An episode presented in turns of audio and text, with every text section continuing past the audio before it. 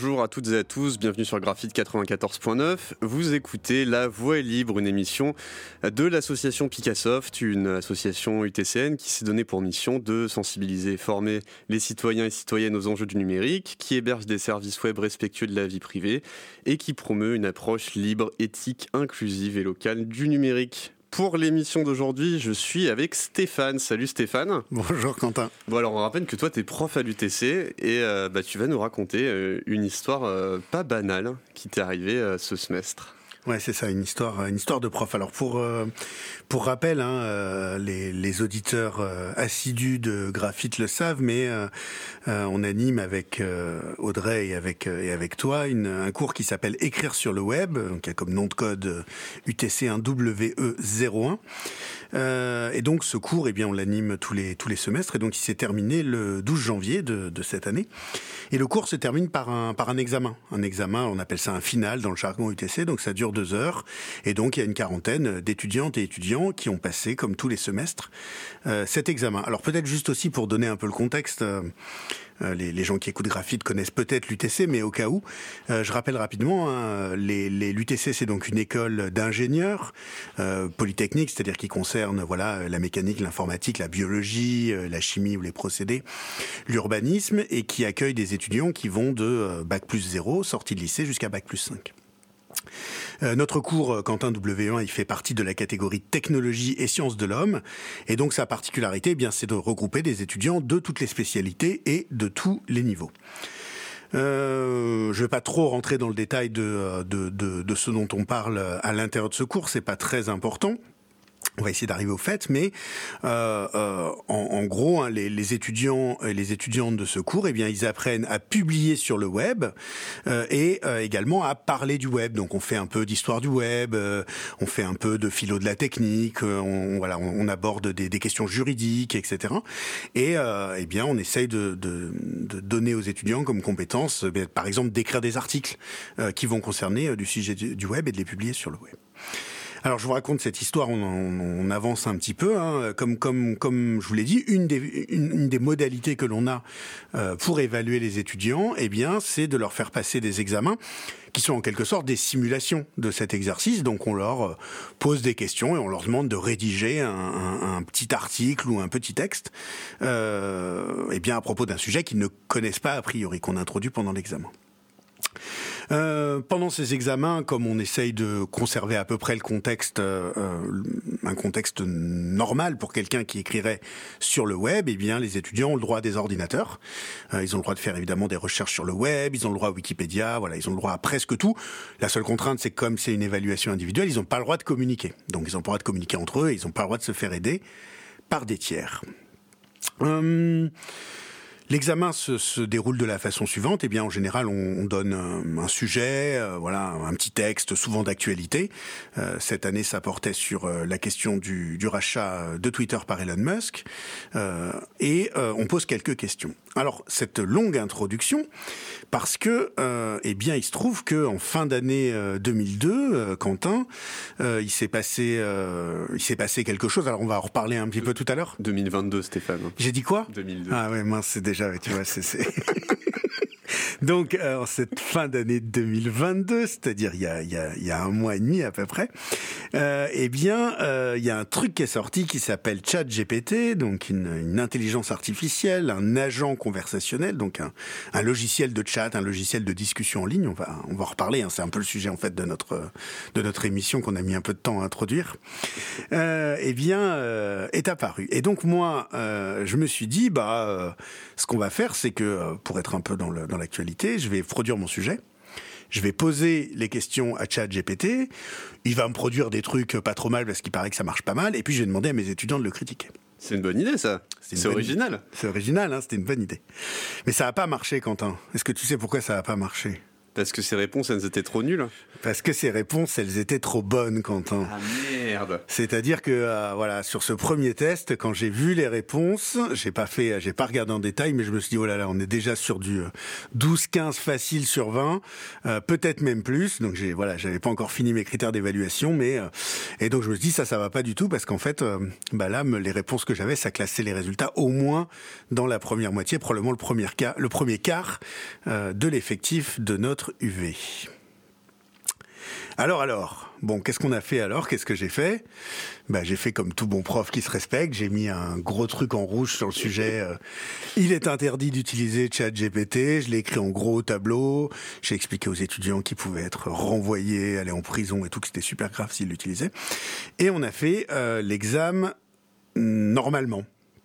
Je pense vraiment qu'il n'y en, a pas qui l'ont utilisé du coup. Euh, alors euh, peut-être ce qu'on ce qu'on peut faire, c'est que est-ce que euh, tu veux que je nous lise ou toi ou toi peut-être, je sais pas si si tu l'as devant les yeux là, peut-être qu'on peut lire une question et une réponse pour voir un peu ce que ça donne, parce que donc évidemment, hein, j'ai une fois que tout a été terminé, j'ai bien fait passer l'examen à ChatGPT. Tu veux nous lire la première question, première réponse? Allez, c'est parti. Est-ce que j'ai la première réponse? Alors, je suis pas bah, lis la question, j'enchaînerai sur la réponse, j'ai devant les yeux. Donc la première question, c'était sur Twitter en avril 2022, le compte Join Mastodon, associé à la structure qui édite le logiciel Mastodon, a affirmé que le média social Mastodon ne pouvait pas être acheté et possédé par un millionnaire. Expliquez pourquoi les personnes qui gèrent le compte Twitter de Mastodon affirment cela. Alors la réponse de ChatGPT est Mastodon est un réseau social décentralisé qui utilise le protocole ActivityPub pour permettre aux utilisateurs de créer et de rejoindre des instances entre parenthèses, des serveurs indépendants sur lesquels ils peuvent communiquer avec d'autres utilisateurs. Chacune de ces instances est gérée indépendamment et peut avoir des règles et politiques différentes, mais toutes se connectent entre elles pour former un réseau global.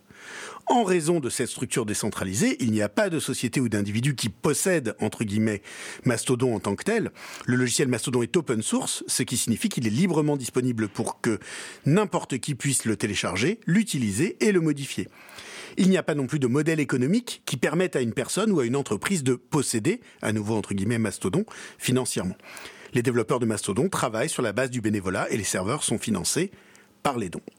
Donc la réponse de ChatGPT ici, alors hein, ceux qui ont écouté la question euh, ont, probablement pas compris euh, initialement cette question, elle est quand même un petit peu précise, et on voit qu'eh bien la réponse est euh, tout, tout, à fait à propos, c'est-à-dire qu'à la fois elle aborde exactement les bons sujets, les, les, les concepts que j'attendais, celui de la décentralisation, celui d'un logiciel libre donc facilement duplicable, la question de la possession du logiciel ou de l'entreprise en lui-même ici effectivement le fait que ce soit pas possédé, donc j'ai quasiment tous les arguments que, que je voulais.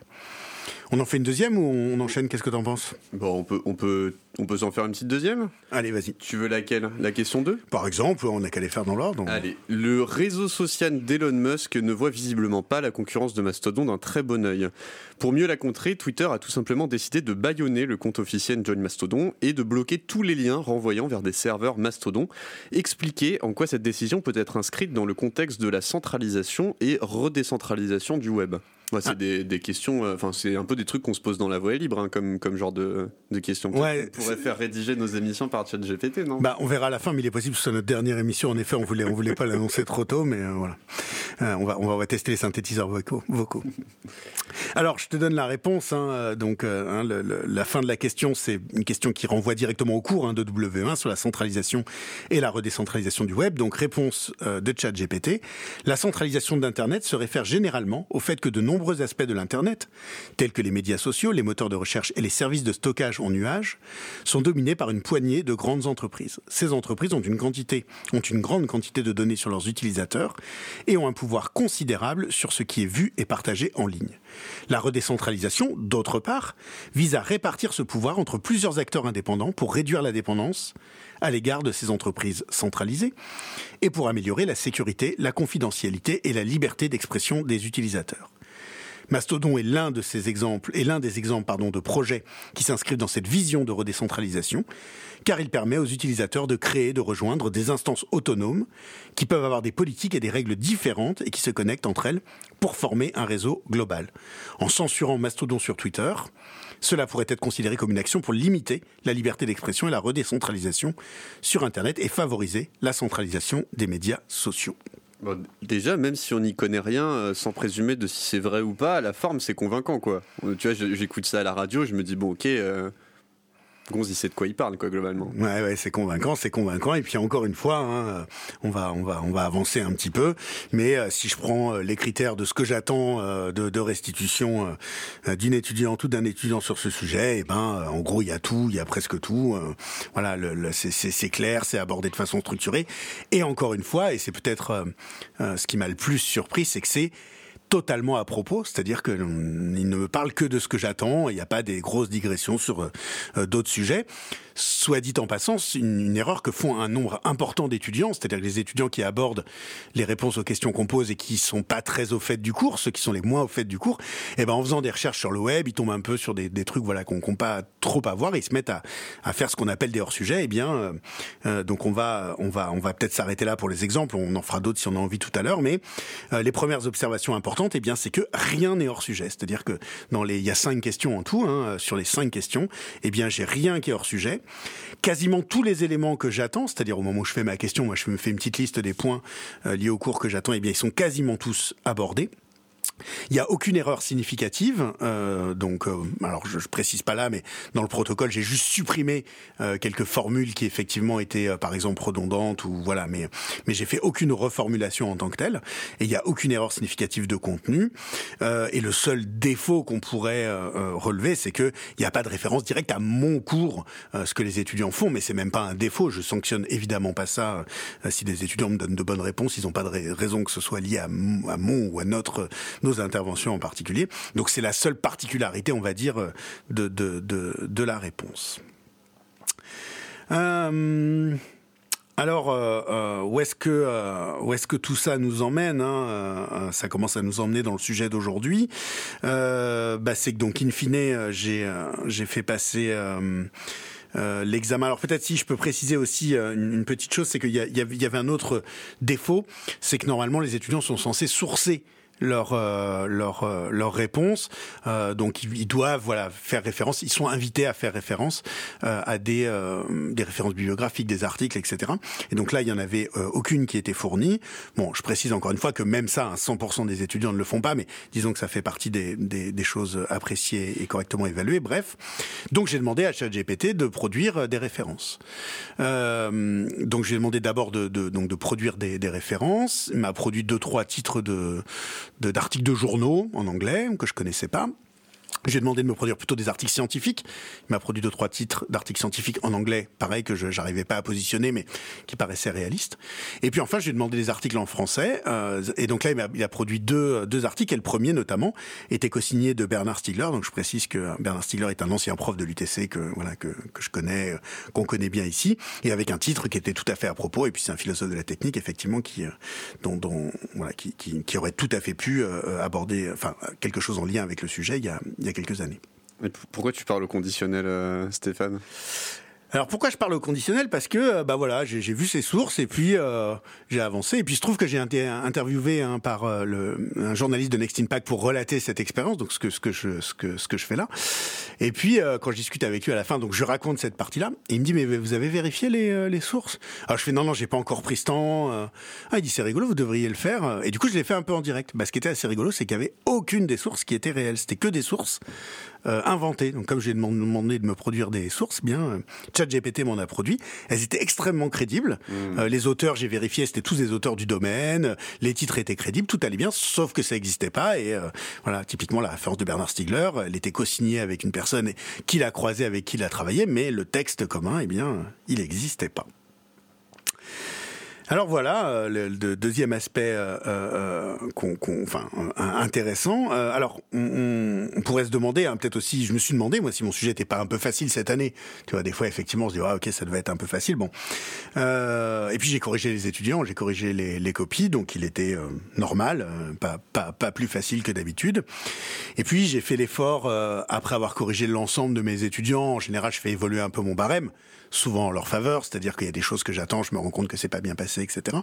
Et donc, euh, eh bien, j'ai in fine corrigé euh, la copie de ChatGPT comme si c'était celle d'un étudiant très honnêtement, j'ai mis 14 sur 15 parce que voilà, et si ça avait été un humain qui m'avait rendu la copie, j'aurais mis 20 sur 20 aujourd'hui. voilà, il y a, y a, aucun doute. Donc en conclusion, eh bien, j'ai fait passer mon examen de WE1. Donc je répète un cours euh, suivis par des étudiants de l'UTC euh, entre la première et la cinquième année de leurs études. Euh, il y a un autre étudiant hein, qui a eu 20 sur 20, donc voilà, félicitations à lui, mais l'intelligence artificielle eh bien, a eu la meilleure note égalité. Ok, donc ça pose quand même pas mal de questions. J'imagine que tu reviendras un petit peu après sur quelles questions ça pose dans l'enseignement et puis c'est quoi les, les, différentes réactions qu'il y a eu parce que tu dois pas avoir être le tu dois pas être le seul à avoir essayé de faire des trucs comme ça. Non, en effet, ça a fait un peu de bruit, ouais on, va peut-être écouter un morceau histoire de, récupérer un peu là. Ouais, c'est. Allez, on va, on va du coup se mettre la première musique de cette émission. Euh, et c'est le titre Fever Dream d'un groupe qui s'appelle Gone en CC euh, by NCSA. Et euh, on l'a déniché comme tous les morceaux hein, de la suite sur, de cette émission sur ziclibreambib.fr. C'est parti.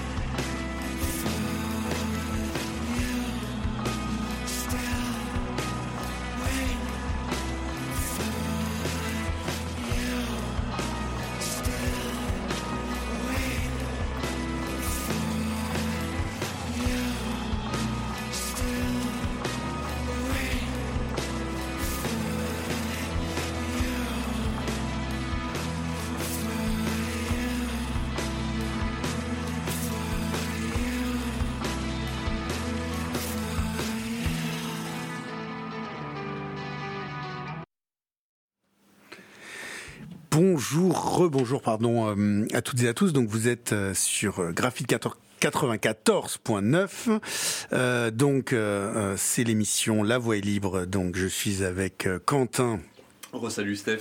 Et donc, euh, moi c'est Stéphane, on est de Picassoft. Le titre aujourd'hui, c'est euh, le titre de notre émission, c'est euh, le chat qui murmurait à l'oreille des humains. Si vous avez raté le début, eh bien, je vous rappelle rapidement que j'ai fait passer mon examen de WE1, donc un cours de l'UTC de, qui consiste à voilà rédiger des choses à propos du web, donc à l'intelligence artificielle ChatGPT, et que, eh bien, ChatGPT a eu 20 sur 20 à mon examen. Il a donc eu la meilleure note égalité avec euh, un seul autre étudiant de l'UV. Alors moi, je me demande, Quentin, si on a affaire, je ne vois que deux solutions. Hein. Soit c'est de la magie noire, euh, soit peut-être c'est des Turcs mécaniques. Les Turcs mécaniques, hein, c'est cette, euh, cette supercherie qui a eu lieu au 19e siècle, consistait à cacher un humain à l'intérieur d'une machine pour faire croire à un automate. Donc là, peut-être que c'est la même chose. En fait, peut-être qu'il y a des tas de gens, lorsque je pose mes questions, qui regardent super vite sur Wikipédia et qui formulent des réponses. bon, ok, en moins, en moins, en moins d'une ou deux minutes, hein, sur des sujets non préparé. Euh.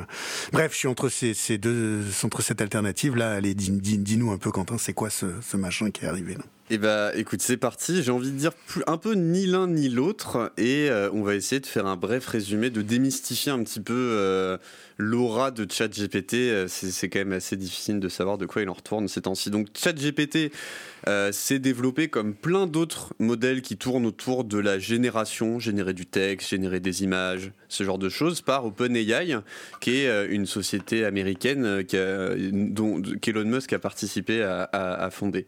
Et donc ChatGPT a été rendu accessible au public, moyennant un numéro de téléphone et tout ça pour, pour confirmer son identité depuis automne 2022. Euh, et, donc euh, c'est pas mal utilisé aujourd'hui, plutôt à des fins de test. Hein, on, sait que leur modèle économique va peut-être changer, peut-être que ça va devenir payant, donc on n'a pas de certitude. Et donc euh, tu l'as mentionné, c'est sur le mode du chatbot de l'agent conversationnel. Donc ça donne un peu cette illusion. On nous pose une question, on nous répond, et c'est comme ça que, que, ça fonctionne. Alors pour essayer de comprendre un petit peu euh, pourquoi est-ce que ça ressemble à de la magie noire, il faut revenir sur quel est le modèle sous-jacent, on va dire, de ChatGPT. Euh, en fait, à la base, ça se base sur quelque chose qui s'appelle GPT-3, qui n'était pas un agent conversationnel. Ça fait partie de ce qu'on appelle les modèles de langage, les language models. C'est pour faire simple, des systèmes qui sont capables de déterminer la crédibilité d'un texte donné, d'une suite de mots. Est-ce que cette suite de mots fait sens? Est-ce que grammaticalement elle fait sens? Est-ce que sémantiquement elle fait sens? C'est toute cette classe d'intelligence artificielle. Donc, plus généralement, aujourd'hui, c'est des systèmes qui sont capables de prédire une suite qui est crédible à un texte donné. Donc par exemple, avec GPT-3, ce qu'on pouvait faire, c'était bah, donner un début fictif d'article de presse et lui demander de compléter cet article. Donc ça déjà, c'était très impressionnant. Et donc ChatGPT, c'est une version modifiée de GPT-3, ce modèle capable de prédire une suite crédible à un texte, et, euh, mais qui a été modifié, on y reviendra, pour donner l'impression d'une conversation. Donc c'est un modèle de langage qui est très massif. Et je pense que c'est un des points qui fait que c'est aussi impressionnant, c'est-à-dire que c'est un modèle qui a été entraîné, toutes les intelligences artificielles doivent s'entraîner aujourd'hui d'une manière ou d'une autre, euh, c'est toute cette classe des réseaux de neurones, on ne va pas rentrer euh, techniquement euh, dans les détails mais ça marche comme ça, il faut beaucoup de données d'entraînement pour que le, le modèle de langage en gros sache qu'est-ce qui est crédible et qu'est-ce qui n'est pas crédible, comme un enfant à qui finalement on apprend les règles de grammaire. Donc, euh, c'est des centaines de milliards de textes, euh, donc un très très gros corpus, à la fois avec des textes, on va dire, euh, vérifiés, traditionnels, donc des sources académiques, quasiment tous les livres qui ont été écrits, mais aussi une bonne part de données qui ont été aspirées sur le web, par exemple le forum Reddit et plein plein d'autres forums où c'est plutôt des données utilisateurs, donc non contrôlées, qui ont alimenté GPT-3 et donc a fortiori ChatGPT pour, pour pour s'entraîner. Donc évidemment, euh, une bonne partie de ces données sont pas publiques. On ne sait pas exactement quel est le corpus d'entraînement, mais, mais on sait qu'il est euh, extrêmement euh, massif. Et aujourd'hui, les modèles comme GPT-3, c'est pas du tout le seul. Hein. Google travaille sur ces gros modèles de langage aussi. Des universitaires travaillent dessus. Et c'est un petit peu la course à qui aura le plus gros modèle. Parce que plus les données d'entrée sont massives, plus le modèle sera capable d'affiner sa capacité de prédire une suite crédible à un texte. Ouais, et c'est, on, aura l'occasion d'y revenir, Quentin, mais c'est, peut-être, enfin, la question du saut quantitatif, saut qualitatif, changement de degré, changement de nature, c'est un peu ce qui est en train de se manifester là. C'est-à-dire que peut-être qu'on a atteint le moment où effectivement on a été capable de traiter un tel ensemble de données qu'on arrive à ce qu'on appelle communément l'intelligence artificielle. C'est effectivement une question qui se pose. Un des arguments qui est souvent euh, employé euh, par rapport à ChatGPT, c'est de dire finalement ChatGPT ne fait qu'imiter euh, ce qui a déjà été fait, donc c'est pas tout à fait, enfin c'est pas extraordinaire, c'est pas une singularité, c'est pas une IA consciente. Mais néanmoins, ça produit des effets qui sont de nature peut-être différente sur la, société, et on y reviendra avec l'enseignement était un bon exemple, quoi. Mais du coup, le fait que à son cœur, et je vais le répéter beaucoup de fois, mais c'est pour qu'on on, l'ait bien en tête, ChatGPT n'a pour objectif que de produire une suite crédible à un texte donné, ça implique plusieurs choses. La première chose, et peut-être la plus importante, c'est que le but assumé de ChatGPT n'est pas de produire des assertions vraies, n'est pas de produire des vérités. Euh, c'est pas c'est pas un moteur de recherche. Ça fonctionne pas pareil. Un moteur de recherche, on lui demande une recette d'un gâteau à la pomme, il, il va pas essayer de nous inventer une recette. Il va essayer de chercher dans son corpus et de nous dire comment faire un gâteau à la pomme. Oui, alors que là, effectivement, on a bien vu, hein, quand je lui ai demandé des références bibliographiques, effectivement, il m'a inventé des références bibliographiques. C'est d'ailleurs d'autant plus drôle parce que finalement, trouver des bonnes références bibliographiques euh, sur le web pour un algorithme, c'était hyper facile. Euh, donc ça, corrobore bien ce que tu dis, c'est il est, il est pas programmé comme ça. Exactement. Donc ça, je pense que c'est vraiment important de garder en tête que l'objectif, ce que cherche à maximiser ChatGPT, ou en tout cas GPT-3, son modèle sous-jacent, c'est la sensation de vérité. Quelque chose qui sonne comme ce qu'on aurait pu lire ou entendre euh, à la radio, euh, dans un livre, quelque chose d'un peu sérieux, quoi. Et donc, le but de, de GPT-3, c'est pas de répondre non plus à une question, mais donc d'inventer une suite. Et en fait, c'est un peu le principe de, de ce qu'on fait quand on essaie de bullshiter, par exemple, dans un rapport. Moi, quand j'étais étudiant, sincèrement, ça m'est arrivé d'avoir de, un peu la flemme de faire des recherches sérieuses et de pondre un paragraphe euh, avec des jolies formulations, deux, trois mots techniques, euh, jargonesques, récupérés ici et là, et dire peut-être que ça va passer. Franchement, moi, c'est passé. Pour ChatGPT, eh ben, ça peut très largement passer aussi. Ouais, alors ce qu'il faut voir, c'est quand tu dis c'est passé, hein, on est on est on est un peu au courant de ça, on en, on en voit passer. Euh, là, du coup, ce qui est impressionnant, c'est effectivement le niveau de qualité euh, que ça atteint, euh, qui fait que tu vois quand on lit ce qu'on a vu tout à l'heure. Alors, j'entends ce que tu dis, hein, c'est-à-dire que le, le, le mode de fonctionnement, c'est celui de ce, cette création en mode bullshit, mais le résultat, il est extrêmement qualitatif et c'est c'est pas du tout du du bullshit au sens où un tu vois un, un agencement qui aurait pas de sens dans dans l'absolu quoi. Ça fait sens pour de vrai à la fin. C'est là où c'est quand même euh, complètement et perturbant. Une des raisons de ça, c'est effectivement que comme ça s'est entraîné sur quand même énormément de données qui par ailleurs sont aussi vraies, les connaissances un peu formelles de centralisation, décentralisation, ça peut remobiliser ces trucs-là puisqu'il aurait été crédible de lire ce genre de choses sur Internet. On y reviendra peut-être un petit peu après sur la différence entre ChatGPT et euh, GPT-3. Donc, euh, effectivement, le modèle en dessous de ChatGPT, GPT-3, pourra compléter des phrases avec des informations vraies. Ça arrive même assez souvent, notamment si ça concerne par exemple un fait historique où tout le monde est assez d'accord là-dessus. Sur Internet, il y a eu plein d'infos qui vont dans ce sens, les pages Wikipédia, les encyclopédies vont dans ce sens. Donc là, GPT-3 se montrera assez fiable, mais fiable au sens de c'est crédible, pas au sens de c'est vrai finalement. Mais GPT-3 peut aussi, et on peut, on peut y accéder encore sur Internet, compléter un texte qui expose des arguments euh, euh, climato-sceptiques ou, ou voire même négationnistes peut décrire des, méthodes de torture, peut décrire tout un tas de choses euh, qu'on considère assez, euh, assez immorales. Et en fait, il faut bien comprendre que ChatGPT n'a aucune raison de ne pas faire ce genre de choses, puisque son objectif n'est pas de produire des phrases morales ou vraies. GPT-3, tu as redit ChatGPT, donc GPT-3. GPT-3. Justement, tu vas, nous, corriger. tu vas nous redonner la différence. Effectivement. Euh, un, exemple que je trouve euh, amusant avec, euh, pour le coup, ChatGPT, qui illustre un petit peu ce truc-là, euh, c'est que ChatGPT, on se moque souvent de ce système sur Internet parce qu'il y a des problèmes de maths avec lesquels les humains ont un peu de mal, qu'ils n'arrivent pas à résoudre. Quoi. Ils se plantent toujours, donc on se dit, ah, vous voyez, il n'est pas très malin. Et en fait, au contraire, il remplit très très bien son rôle parce qu'il serait tout à fait crédible de trouver sur Internet un humain euh, classique qui se plante parce que les humains se plantent sur ce problème. Il suffit qu'on demande à ChatGPT, tiens, résous ce problème de maths comme un prof de maths l'aurait fait, et là, immédiatement, le truc est bien résolu. Donc on voit bien ce que, par cet exemple, ce que ça cherche à maximiser. J'ai pas précisé, mais pour cette partie, je me suis pas mal inspiré d'une vidéo de Monsieur Phi, euh, un vulgarisateur euh, sur Internet qui parle de, de ChatGPT. Donc. Et donc, pour faire le lien enfin entre ChatGPT et GPT-3, et bah ChatGPT c'est tout simplement une version un peu modifiée de GPT-3, le modèle qui lui pouvait dire des trucs un petit peu horribles, mais avec plusieurs modifications. La première modification, c'est que c'est une version conversationnelle. Donc plutôt que de juste prédire la suite d'un texte, ça a été programmé pour donner cette impression de question-réponse.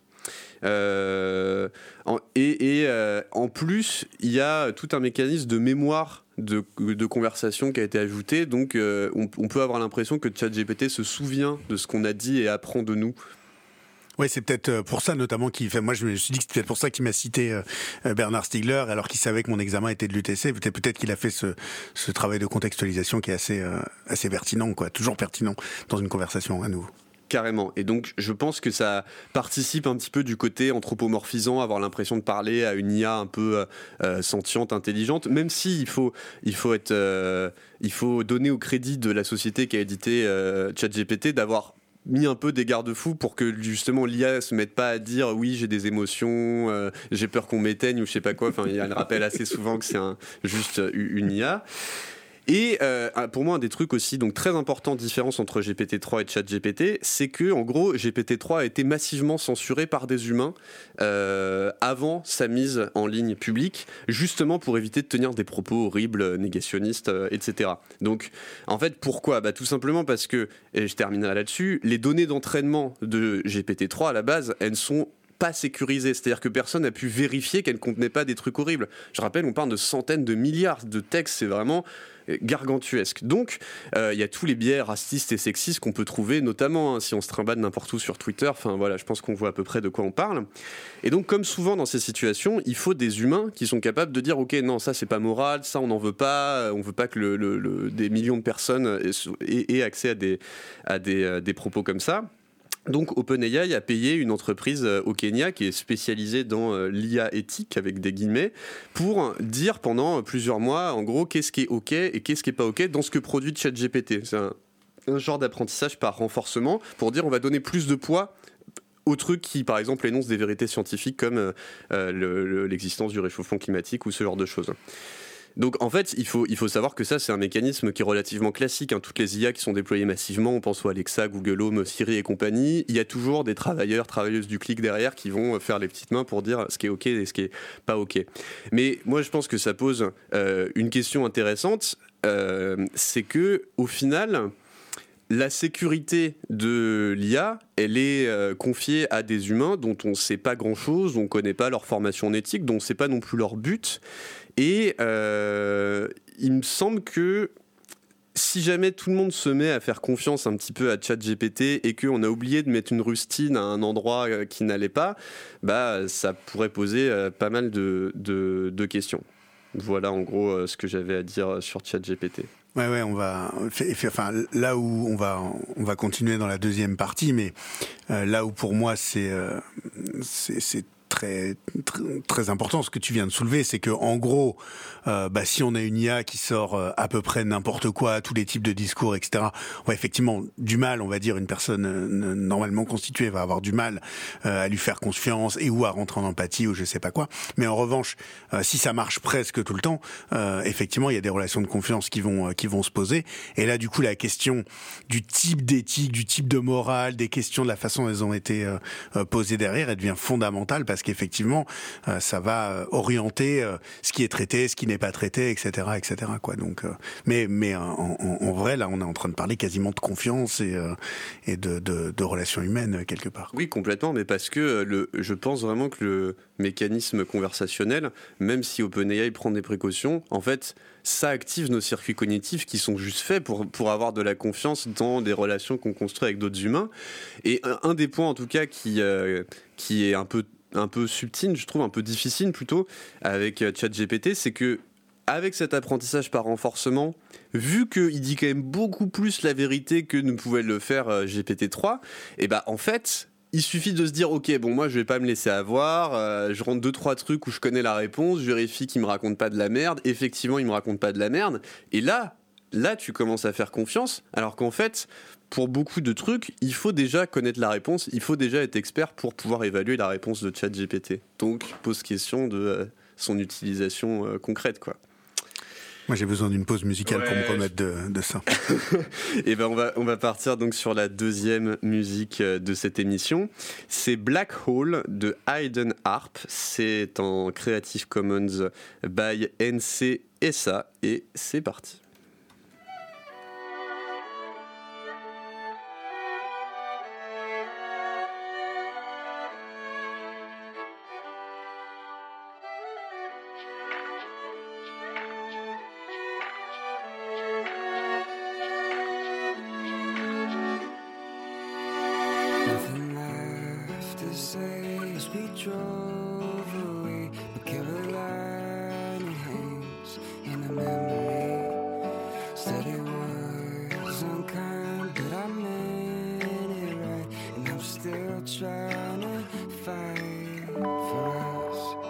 Yeah, it's true.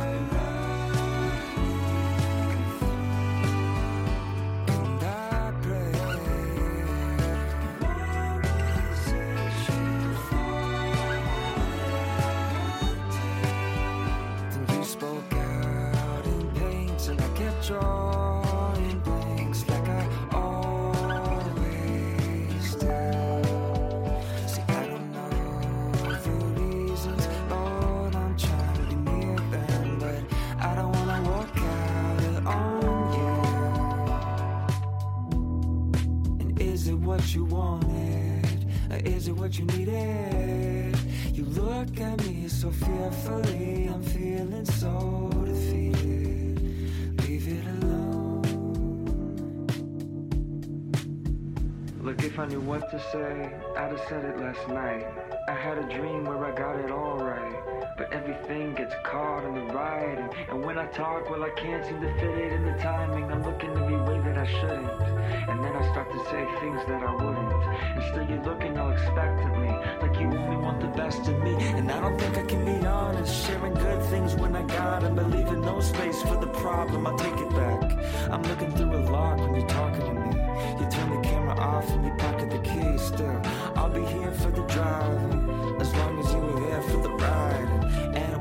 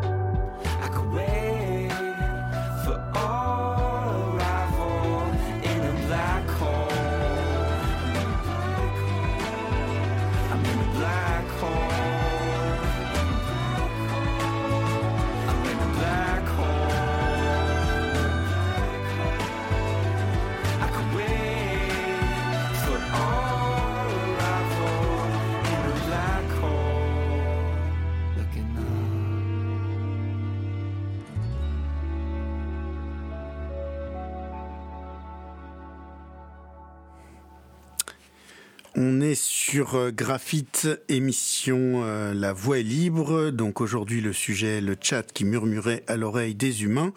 Et donc euh, je suis avec Quentin en studio. Rose Stéphane. Et donc euh, on a parlé aujourd'hui de, de chat GPT. Donc on va terminer une, une première émission sur ce sujet. On va faire un petit bilan rapide et puis on se retrouvera la semaine prochaine pour la suite. Donc je rappelle que le, le début de l'histoire, hein, c'est que j'ai fait passer...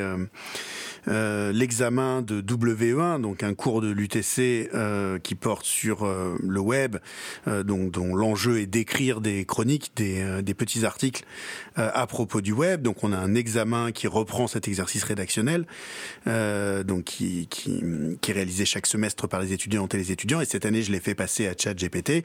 Donc je vous refais pas toute l'histoire, mais en gros, il a eu 20 sur 20.